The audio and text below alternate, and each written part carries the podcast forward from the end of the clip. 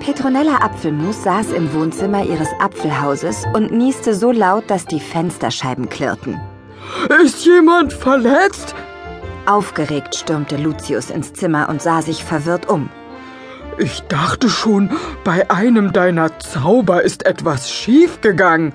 Es klang, als hätte ein Elefant trompetet.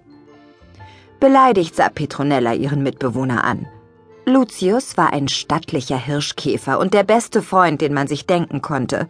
Von tropfenden Nasen und Schüttelfrost verstand er jedoch nicht das Geringste. Sei froh, dass ein Hirschkäfer keinen Nupfen kriegen kann, sagte Petronella verdrießlich, und ihre Stimme klang, als hätte sie eine Wäscheklammer auf der Nase. Ist es wirklich so schlimm? Besorgt legte Lucius der kleinen Hexe eine Käferhand auf die Stirn.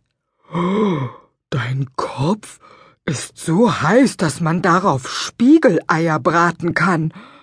Ich glaube, du hast Fieber.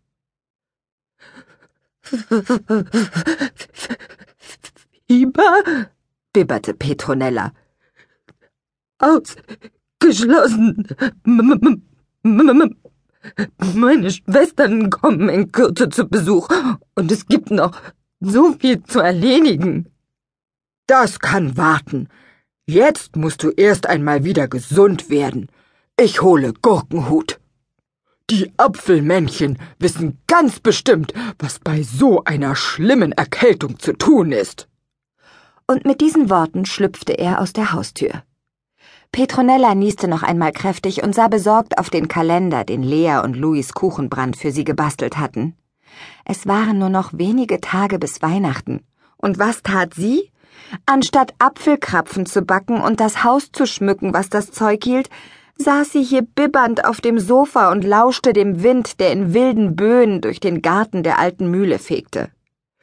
Da rumpelte es laut und vernehmlich auf dem Ast vor ihrer Haustür. Hau ruck, hau ruck, hau ruck, hörte sie einen Chor von Stimmen. Dann wurde die Tür aufgestoßen und fünf Apfelmännchen schoben einen Holzkübel ins Wohnzimmer. Vorsichtig, Männer! tönte Gurkenhut, der Chef der Truppe. Passt auf, dass ihr nichts von der Biberspucke verschüttet!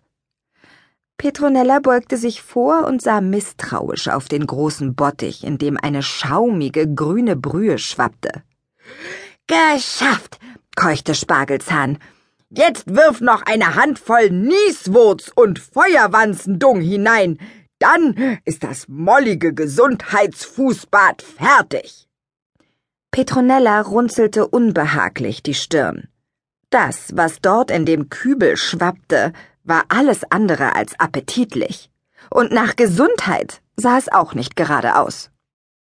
Gurkenhut griff in seine Jackentasche und streute sorgfältig zwei Hände voll Pulver in den Bottich. Jetzt stell deine Füße hinein. Du wirst sehen, im Nu bist du wieder gesund. Petronella blieb kaum etwas anderes übrig, als aus ihren Pantoffeln zu schlüpfen und ihre Füße in den Zuber zu tunken. Vorsichtig steckte sie zuerst nur den linken Zeh in die Brühe. Das Gebräu in dem Bottich fing an zu blubbern und zu brodeln, und gierige kleine Mäuler kamen schnappend an die Oberfläche. Verflixt, Gurkenhut! Was glaubst du, was ich bin? Etwa Fischfutter? Gurkenhut lächelte. Nur keine Angst, meine Liebe. Die purpurnen Fangoschnapper sind nicht gefährlich. Sie bringen den Sud nur auf die richtige Temperatur, damit er wirken kann. Zögernd stellte Petronella einen Fuß nach dem anderen in den Bottich. Sie bewegte langsam ihre Zehen und atmete erleichtert auf. Das Blubbern der purpurnen Fangoschnapper war wirklich sehr angenehm. Eine wohlige Wärme breitete sich von ihren Zehen bis hinauf zu ihren Ohren aus. Ihre Zähne hörten auf zu klappern, und die Apfelhexe schloss genüsslich die Augen. Lea und Louis Kuchenbrand waren zwar nicht erkältet, trotzdem fühlten sie sich nicht rundum wohl. Bis Weihnachten war es nur noch eine kurze Zeit und da konnte man schon nervös werden. In der Schule liefen bereits die Vorbereitungen für das Krippenspiel und Lea hatte mindestens tausend kleine Körbchen aus Glanzpapier gebastelt.